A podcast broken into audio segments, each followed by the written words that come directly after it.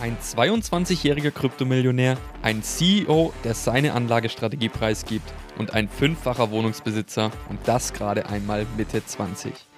Du kannst so viel mit deinem Geld erreichen und in meinem Podcast Finanzcafé kommen die Menschen zu Wort, die wissen, wie es geht. Verpasse keinenfalls die besten Finanztipps und Strategien und mache mehr aus deinem Geld. Abonniere jetzt den Podcast und verpasse nicht den Startschuss am 30. Oktober. Hör unbedingt rein. Mein Name ist Frederik Steimle und das ist der Finanzcafé Podcast.